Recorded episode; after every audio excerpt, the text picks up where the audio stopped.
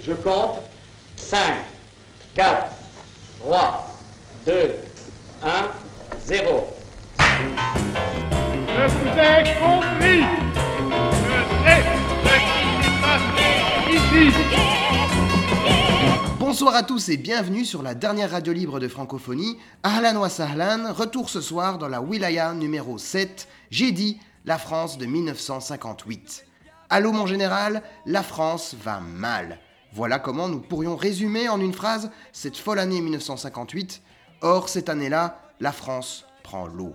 Les colonies se rebiffent, la guerre en Indochine, puis en Algérie, épuise l'armée, qui se met à rêver de coups d'État. Elle s'apprête même à marcher sur Paris. Au même moment, l'extrême droite menace de prendre le pouvoir, cette fois pas par les élections, mais par la rue. Et le général de Gaulle, revenu d'un exil médiatique de 12 ans, qui s'en va résoudre le problème algérien, dissoudre la 4 et fonder la 5 République, sans oublier, évidemment, sauver la France de la guerre civile et retarder le fascisme de 50 ans. Tout ça dans un climat d'attentats, de complots, de meurtres et de tortures, mais bon sang, que se passe-t-il dans la maison France? Pour comprendre tout ça, il faut reprendre la route de l'Algérie et voyager, comme nous le ferons ce soir, à travers les musiques, les discours, les enregistrements télé ou radio de l'époque. Un voyage qui nous mènera au cœur des institutions françaises et aux côtés de personnages illustres comme André Malraux, Pierre Mendès France, René Coty et le général de Gaulle, entre deux capitales, Paris et Alger, et entre deux régimes politiques, la 4ème République et la 5ème. Un épisode un peu spécial, dense, comme cette année 1958, bref, un gros morceau. Dans l'épisode précédent, je vous avais laissé dans la Casbah d'Alger. Je vous propose désormais de changer de camp. On traverse la ville jusqu'au quartier général de l'armée d'Afrique, aux côtés de Jacques Massu et de Raoul Salan. En 1958, la révolte algérienne est un peu dans les choux. Déjà, tous les chefs historiques du FLN sont emprisonnés par la France, qui a détourné l'un de leurs avions parti du Maroc. Beaucoup d'autres membres clés du FLN ont d'ailleurs été emprisonnés ou tués. La terreur imposée par les attentats puis par l'armée française ont bien calmé la population. Et en parallèle, la wilaya d'Alger est dissoute et l'armée du commandant Boumedienne est bloquée aux frontières, empêchée par la ligne Maurice, une frontière minée, électrifiée et surveillée par l'armée française. La révolte algérienne est coupée de tout approvisionnement, son asphyxie n'est plus qu'une question de temps. Bref, en 1958, l'armée française est donc en confiance.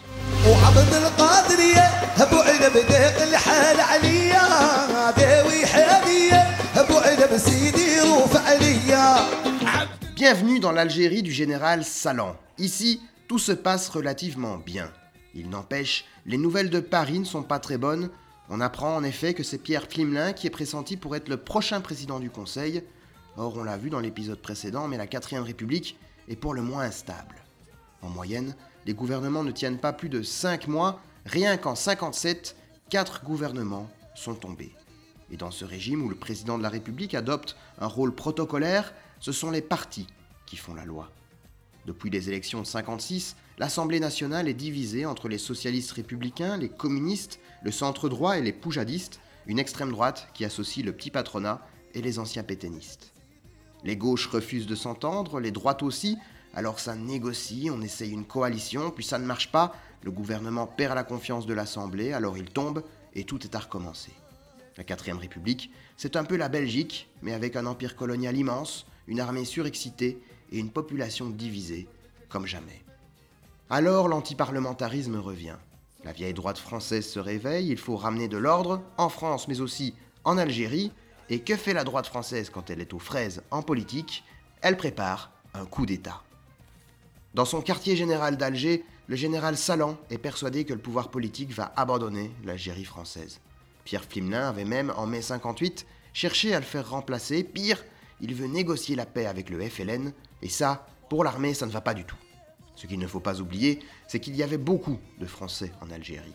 Des militaires, plus de 500 000 hommes, il faut dire que la France a replié toutes les armées coloniales en Algérie, sans compter évidemment les milices locales, les harkis, qu'ils soient français, musulmans ou juifs, mais il y a aussi beaucoup de civils.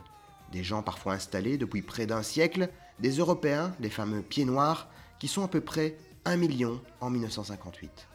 Des gens qui refusent toute compromission, pour eux, l'Algérie doit rester française. Et la guerre d'Algérie est d'autant plus complexe à cause de ce million de Français présents sur place, des Français qui se sentent abandonnés par la France. Le 13 mai 1958, les Pieds Noirs manifestent dans Alger. Il s'agit de rendre hommage à trois Français fusillés par le FLN, Jacques Feuillebois, Robert Richomme et René de Courtex. Et sans le savoir, la mort de ces trois inconnus va précipiter la fin de la 4ème République. En effet, cette manifestation pieds noirs dégénère, la foule marche vers le bâtiment du gouvernement général, le fameux GG, symbole de l'administration coloniale.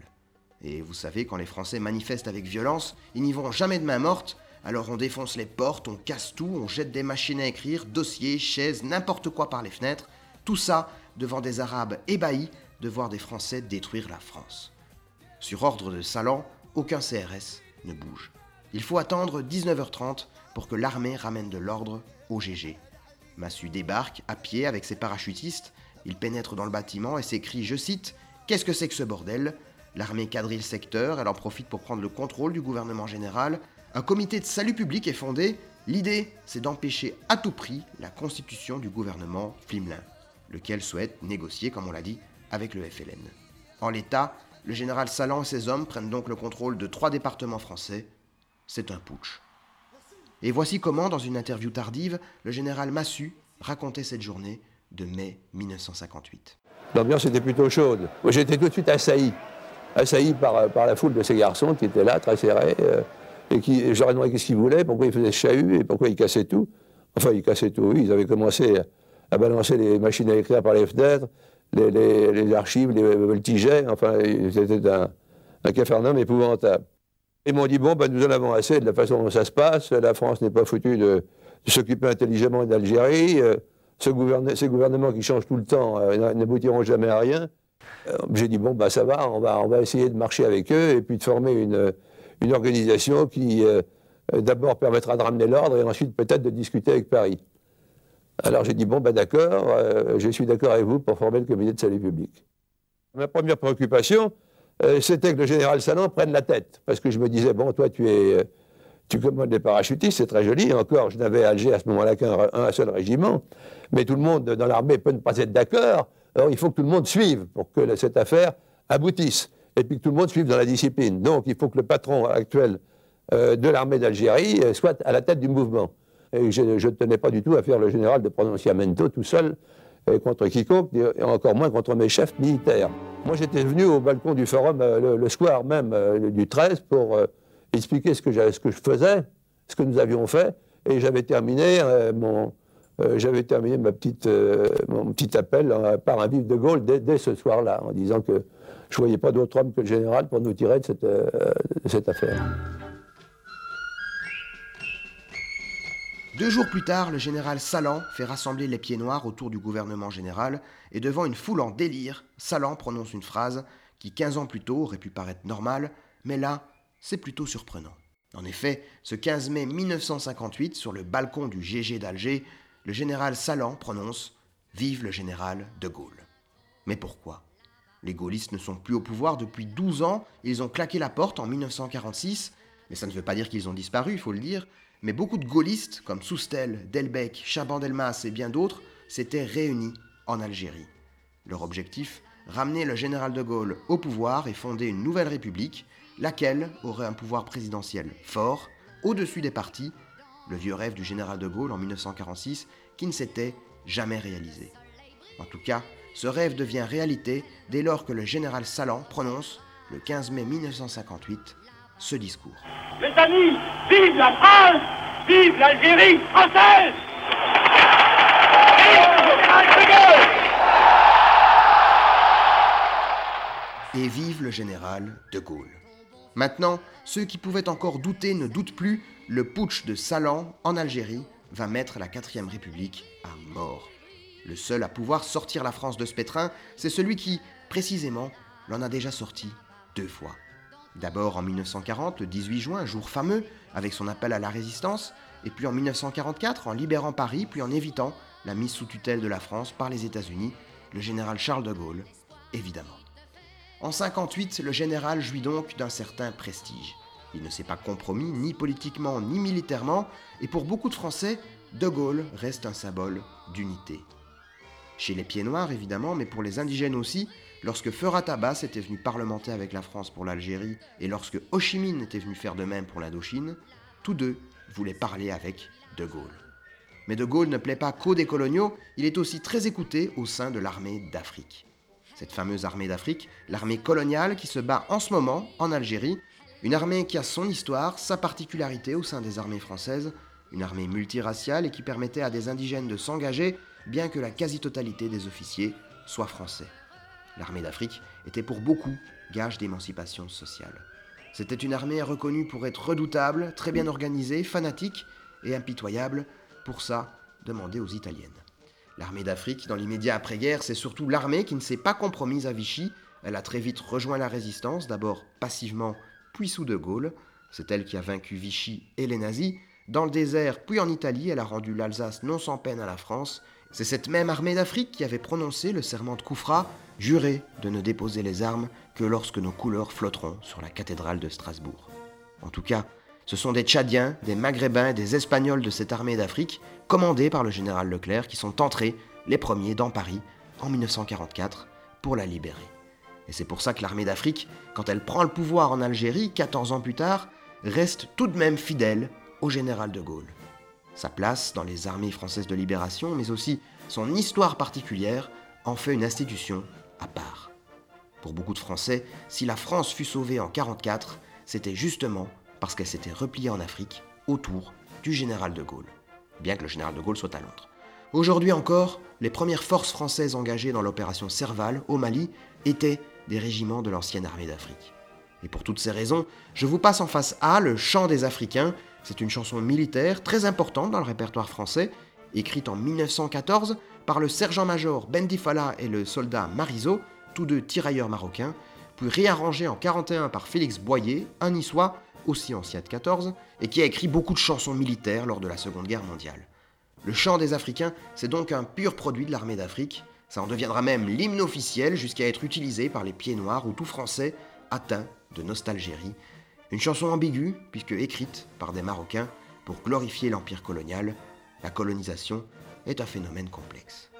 Elle est mise en musique par Jean Claudric, lequel est l'arrangeur de nombreux artistes français, Johnny Hallyday, Charles Aznavour, Gilbert Bécaud, Sheila, Paul Naref, sans oublier évidemment Enrico Macias. Nous sommes en 1958, au plus fort de la guerre d'Algérie, et voici Jean Claudric et son orchestre pour le chant des Africains. C'est nous les Africains qui revenons de loin. Nous venons des colonies pour sauver le pays. Là-bas nos parents, nos amis.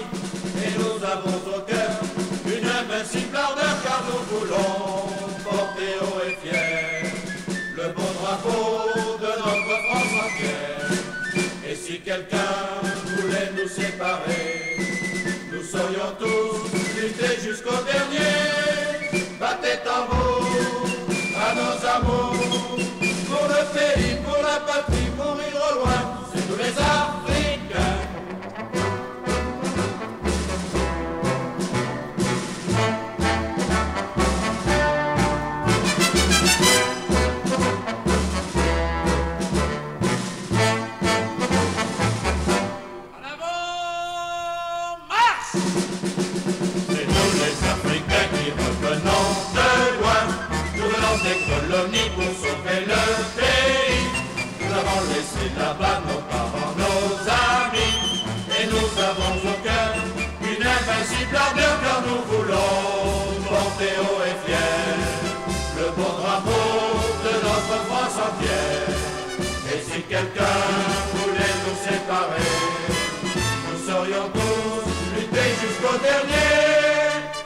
À nos amours, pour le pays, pour la patrie, mourir au loin, c'est nous les Africains.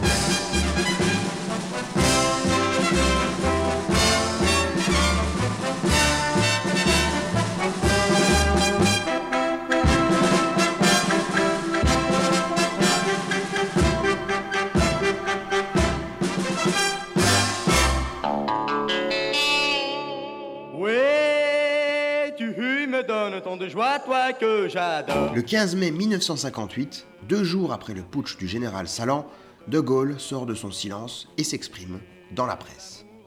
Depuis 12 ans, la France, aux prises avec des problèmes trop rudes pour le régime des partis, est engagée dans ce processus désastreux.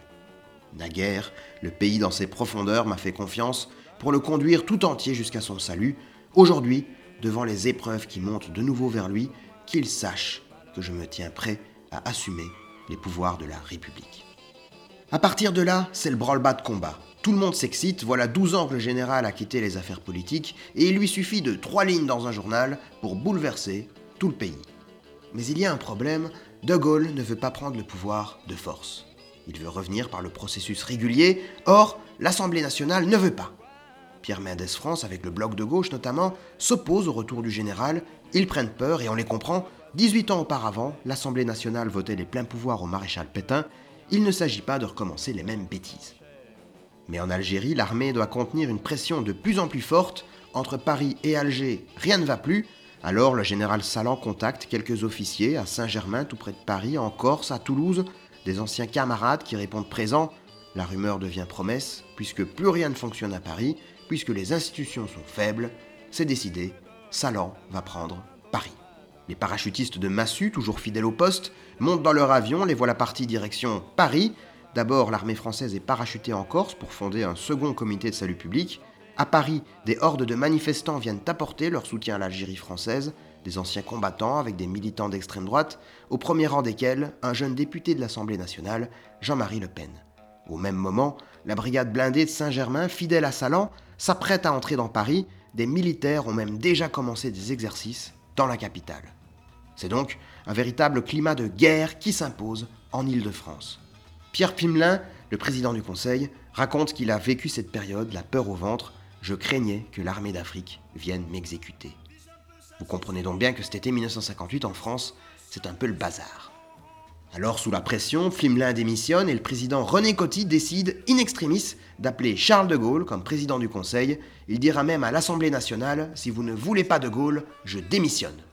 Quand Salan apprend que De Gaulle est investi président du Conseil, il fait rappeler ses parachutistes et annule le coup d'État. À quelques heures près, la France basculait dans une dictature militaire. De Gaulle sera donc le dernier président du Conseil de la 4ème République. Il est investi le 1er juin 1958. Le 4, trois jours plus tard, il est déjà en Algérie, à Alger, où il prononce ce discours, entré dans la légende. À 19h, sur toutes les radios françaises, vous entendiez ce discours d'anthologie. Je.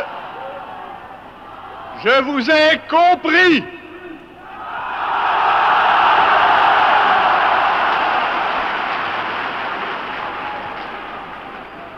Je sais ce qui s'est passé ici.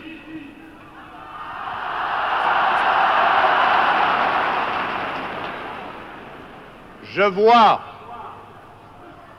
ce que vous avez voulu faire.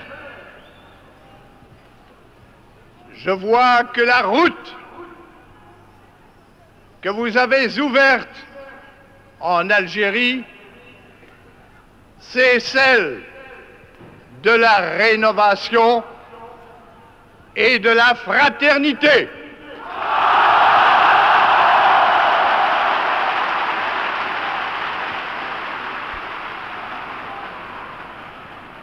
Je dis la rénovation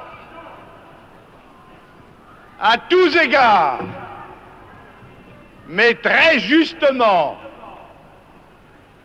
vous avez voulu que celle-ci commence par le commencement, c'est-à-dire par nos institutions, et c'est pourquoi me voilà.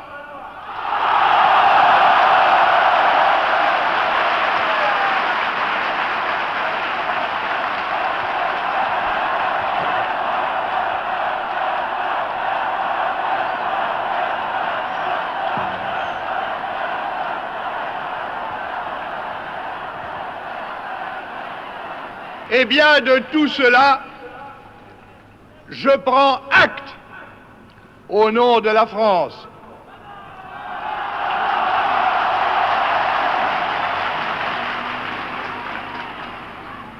Et je déclare qu'à partir d'aujourd'hui, la France considère que dans toute l'Algérie, il n'y a qu'une seule catégorie d'habitants.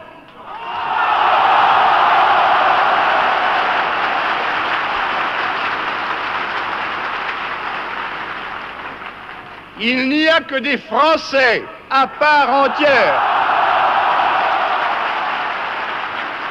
Des Français à part entière avec les mêmes droits et les mêmes devoirs.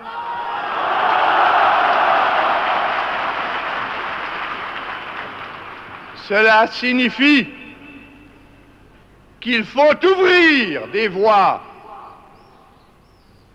qui jusqu'à présent étaient fermées devant beaucoup.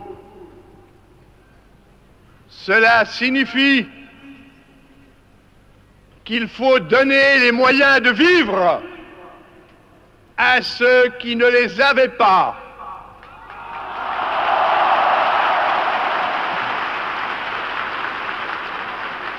Cela signifie qu'il faut reconnaître la dignité de ceux à qui on la contestait.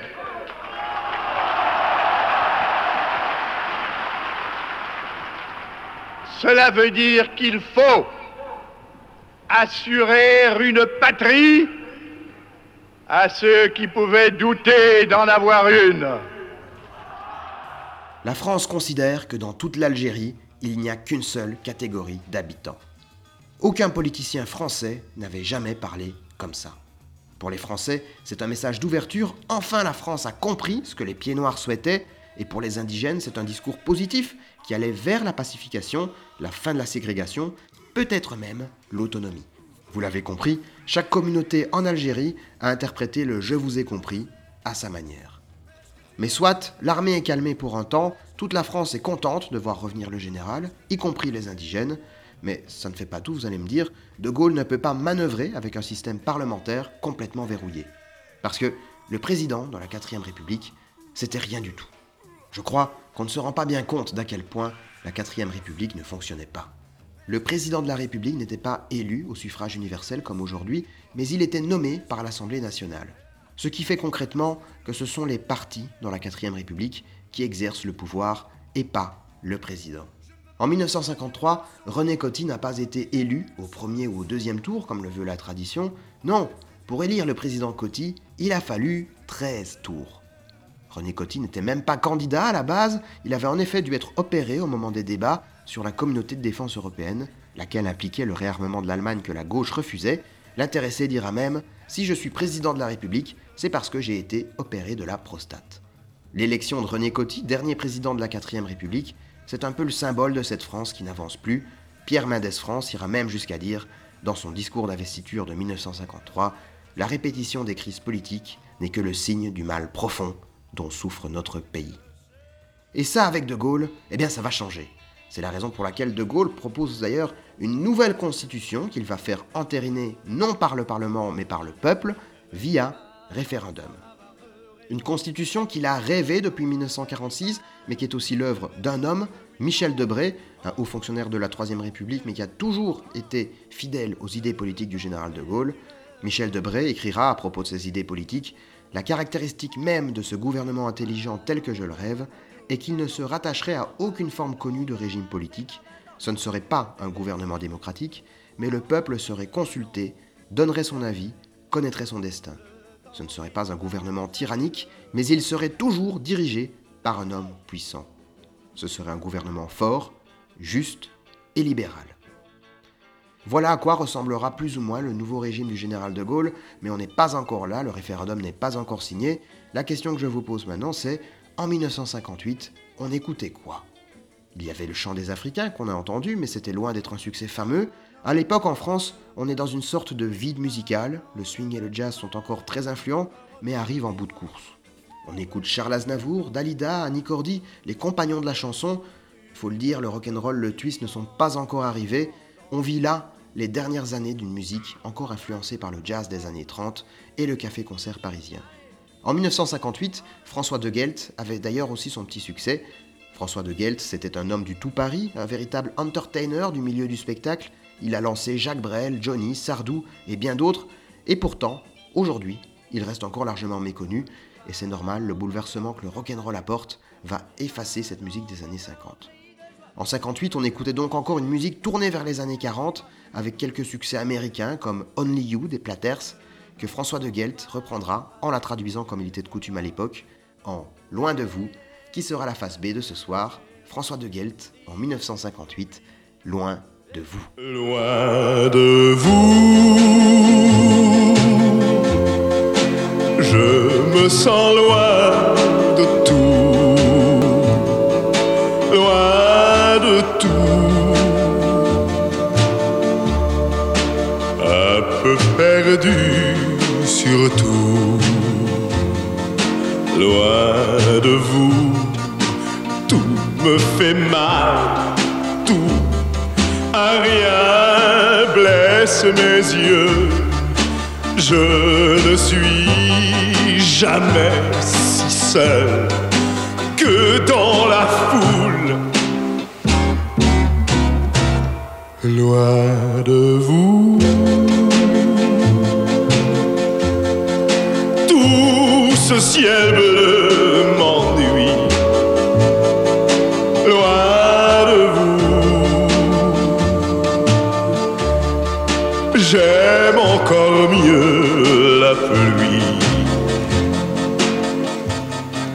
De vous, je veux que tout ait la couleur de mes pensées.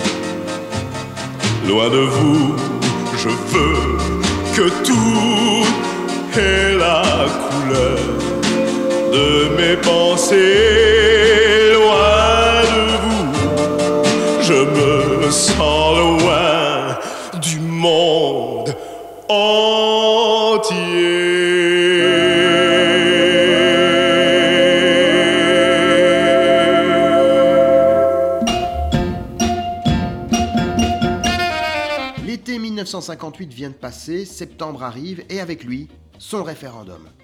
Pas n'importe quel puisque c'est à la fois le premier de la 5ème République et le dernier de la 4ème, un référendum qui pose la question Français, Françaises, approuvez-vous le projet de constitution pour la 5ème République?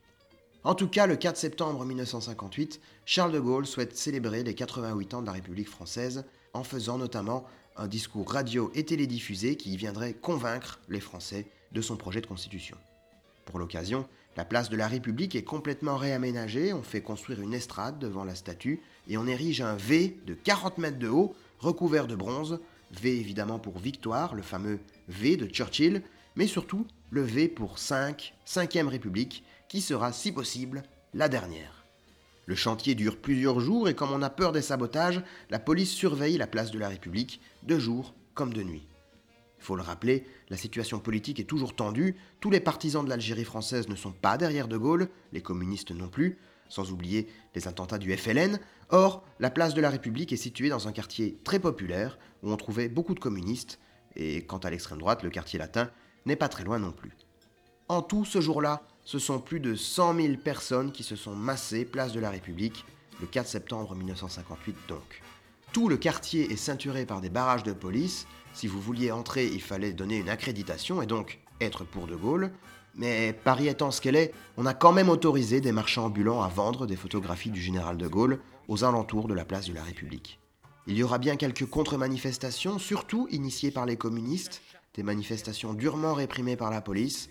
On compte 35 blessés, dont 24 du côté de la police, ce qui signifie qu'à l'époque, les communistes savaient se battre. Le journal catholique La Croix raconte ces journées du 4 septembre. Plusieurs blessés gisent sur la chaussée. deux d'entre eux, au moins un jeune homme et une jeune fille, n'avaient pas crié de slogan et ne portaient aucune affichette. Journée importante donc, historique, et c'est pourquoi je vous laisse écouter une version raccourcie du discours du général de Gaulle, introduit d'abord par un vibrant prologue d'André Malraux. Malraux, l'un des premiers et plus fervents gaullistes, qui nous livre ici, dans un discours passionné, sans doute l'un des derniers grands discours français, un véritable moment d'histoire. Le moment fondateur de cette France moderne, de cette Ve République.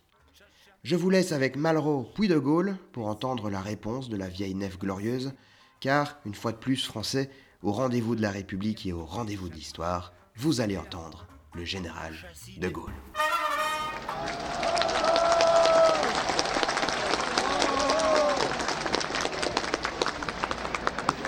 Citoyens, citoyennes, quand le 14 juillet, j'ai dit place de l'hôtel de ville que si certains voulaient la République sans le général de Gaulle et d'autres le général sans la République, la France, elle, voulait la République avec le général de Gaulle.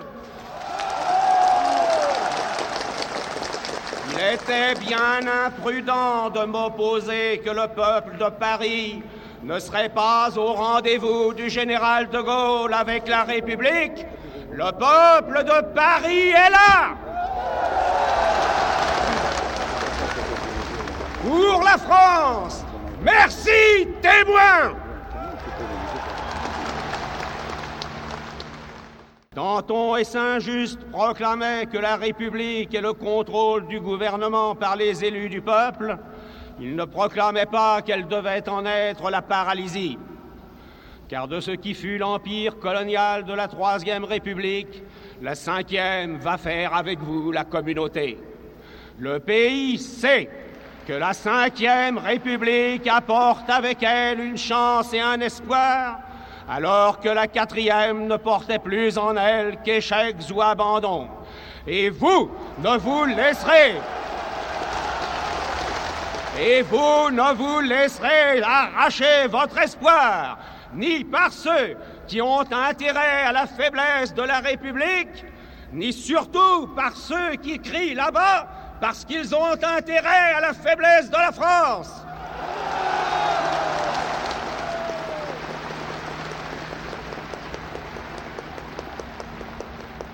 les institutions deviennent ce qu'en font les nations.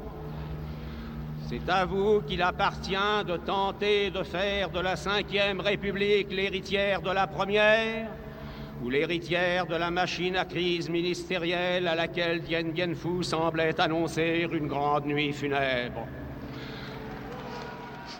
Parmi vous, nombreux sont encore ceux qui ont entendu nuit après nuit Ici Londres, les Français parlent aux Français, honneur et patrie. Vous allez entendre le général de Gaulle.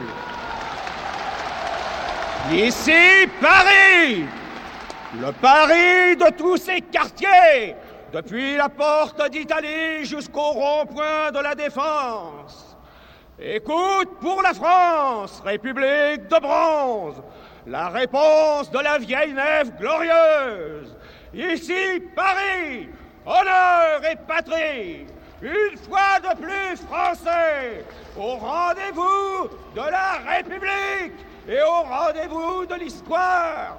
Vous allez entendre le général de Gaulle.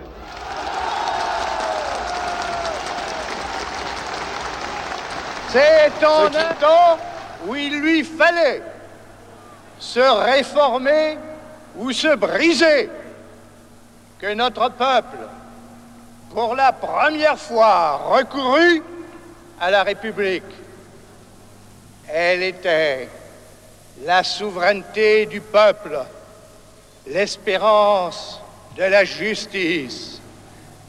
Elle est restée cela à travers les péripéties agitées de son histoire. Et aujourd'hui, autant que jamais, nous voulons qu'elle le demeure.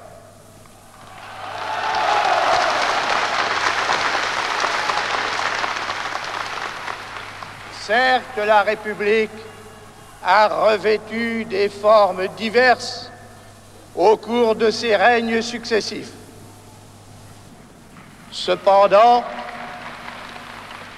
le régime contenait des vices de fonctionnement qui sans doute étaient supportables en une époque statique, mais qui étaient incompatibles avec les mouvements humains, les changements économiques, les périls extérieurs qui précédaient la Deuxième Guerre mondiale.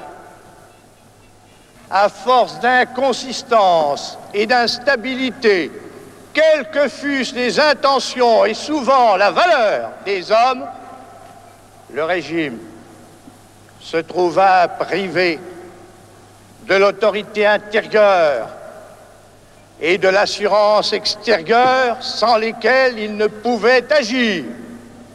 Il était inévitable que la paralysie de l'État entraîna une grave crise nationale et qu'aussitôt la République fut menacée d'effondrement. Eh bien, le nécessaire a été fait. C'est dans la légalité que moi-même et mon gouvernement avons assumé, avons assumé le mandat exceptionnel d'établir un projet de constitution nouvelle et de le soumettre à la décision du peuple. Nous l'avons fait sans avoir à aucun moment attenter à aucun droit du peuple et à aucune liberté publique.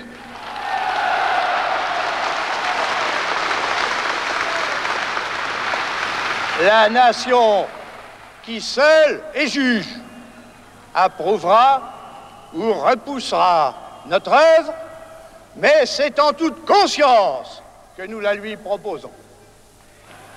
Telle est sont les conditions dans lesquelles nous eûmes à établir notre projet de constitution? Nous l'avons fait pour le peuple que nous sommes, au siècle et dans le monde où nous sommes. Nous l'avons fait de telle sorte que notre pays puisse être en fin de compte et décidément dirigé par ceux qu'il mandate et leur accorde la confiance qui anime la légitimité. Voilà, Françaises, Français, de quoi s'inspire, en quoi consiste la Constitution qui, le 28 septembre, sera soumise à vos suffrages de tout mon cœur.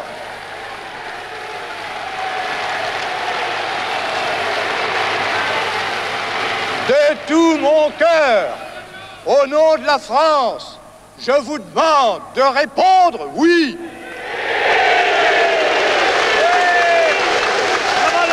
Si vous ne le faites pas, nous retomberons le jour même dans les errements que vous savez. Si vous le faites, si vous le faites, la République deviendra forte et stable pourvu que les hommes responsables sachent désormais le vouloir. Mais aussi, cette manifestation positive de la volonté nationale sera le signe que le peuple français recouvre son unité et du coup les chances de sa grandeur. Et une immense espérance se lèvera sur la France, peut-être, et je le crois, s'est-elle déjà levée. Vive la République, vive la France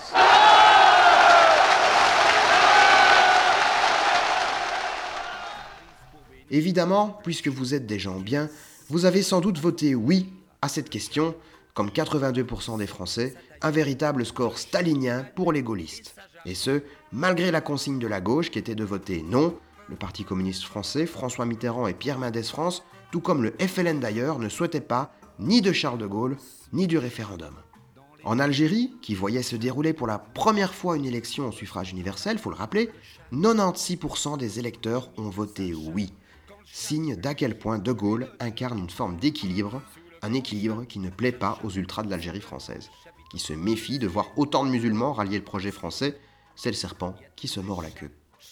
Et donc voilà, voilà comment la France a réglé le problème du pouvoir, l'armée s'est calmée, les partis aussi, le peuple semble se réconcilier autour d'une personne, De Gaulle, mais aussi d'une idée, la France. Mais pas n'importe laquelle, une France inscrite dans la modernité, une troisième voie entre le communisme et le capitalisme. Et je terminerai là-dessus, De Gaulle a une certaine idée de la France. C'est d'ailleurs le cœur de son idéologie. Une mystique nationale qui ne s'est pas figée dans un romantisme passéiste, mais qui quand même s'inscrit dans une histoire avec un grand H qui va de Clovis à Danton en passant par Jeanne d'Arc et Jean Moulin. En cela, De Gaulle et Pétain, c'était un peu le même combat. Une hostilité pour les partis, les parlements, une obsession pour la grandeur de la France et l'idée que la France éternelle est au-dessus de tout, plus haut que la République, plus haut que l'État. Mais la différence, c'est que De Gaulle met cette idée au service du peuple, alors que Pétain confisque le pouvoir et livre le pays à la division. La France de Charles de Gaulle, ce n'est pas un territoire ou une race, c'est une idée, une idée ancrée dans une continuité historique, un esprit à cheval entre la vieille monarchie et le républicanisme qui ont fait la France moderne. C'est ce qui explique pourquoi la guerre d'Algérie, le retour du général de Gaulle et la Ve République sont le fondement de la France d'aujourd'hui. De Gaulle a réconcilié la France d'après-guerre, cette France qui n'avait toujours pas réglé la question de l'antiparlementarisme, ce vieux démon qui hantait le pays depuis, au moins, la Révolution. Avec sa Ve République, De Gaulle synthétise les vertus de la monarchie et de la République parlementaire, un peuple et ses représentants devant un président élu au suffrage universel. Voilà une formule qui semble si bien aller à cette France, la France amoureuse des généraux, de maréchaux et d'empereurs, mais aussi la France animée par le débat, la controverse, l'impertinence. Un peuple étrange, revêche, à l'esprit de contradiction et qui pourtant cherche toujours son unité. Il semblerait que la France ait trouvé dans le raffinement républicain les moyens de contrôler sa brutalité. Ce qui est sûr, c'est que l'année 1958 fut un point de bascule pour la France, mais aussi pour l'Algérie une véritable révolution qui ne peut pas être niée si l'on veut étudier de près ou de loin le conflit décolonial et la guerre en Algérie. Et c'est sur cette belle parole que je conclurai mon émission avec un disque du très grand, que dis-je, du légendaire Charles Aznavour, toujours en 1958, qui vous interprète pour faire une jam toujours dans ce style très années 50, jazzy swing. On se retrouve très bientôt pour la suite de nos aventures. Encore un grand merci pour votre écoute et votre fidélité. Laïla Saïda, bonne nuit à tous et vive la France. Moi, certains soirs, quand je m'ennuie, je connais un coin dans Paris où l'on se rencontre entre amis pour faire une jam. Chacun prenant son instrument, qu'il soit à cordes ou bien avant, laisse parler son tempérament pour faire une jam. Comme je ne suis pas musicien, mais que vraiment j'aime ça, je rythme en frappant dans mes mains et chante car quand on est dans cette ambiance, les mots n'ont aucune importance. Le principal, c'est que ça balance pour faire une jam.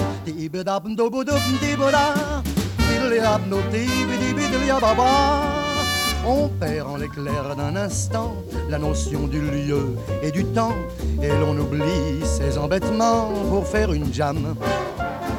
C'est l'heure, l'heure de l'improvisation, des chorus et des citations, car on se donne avec passion pour faire une jam. Nos aînés ne trouvent pas normal ces explosions de joie. Mais au fond, que fait-on de mal en chantant Abdouliababdouba en bras de chemise? Parce qu'on a chaud, on se donne à fond les yeux mi-clos Car plus ça chauffe et mieux ça vaut pour faire une jam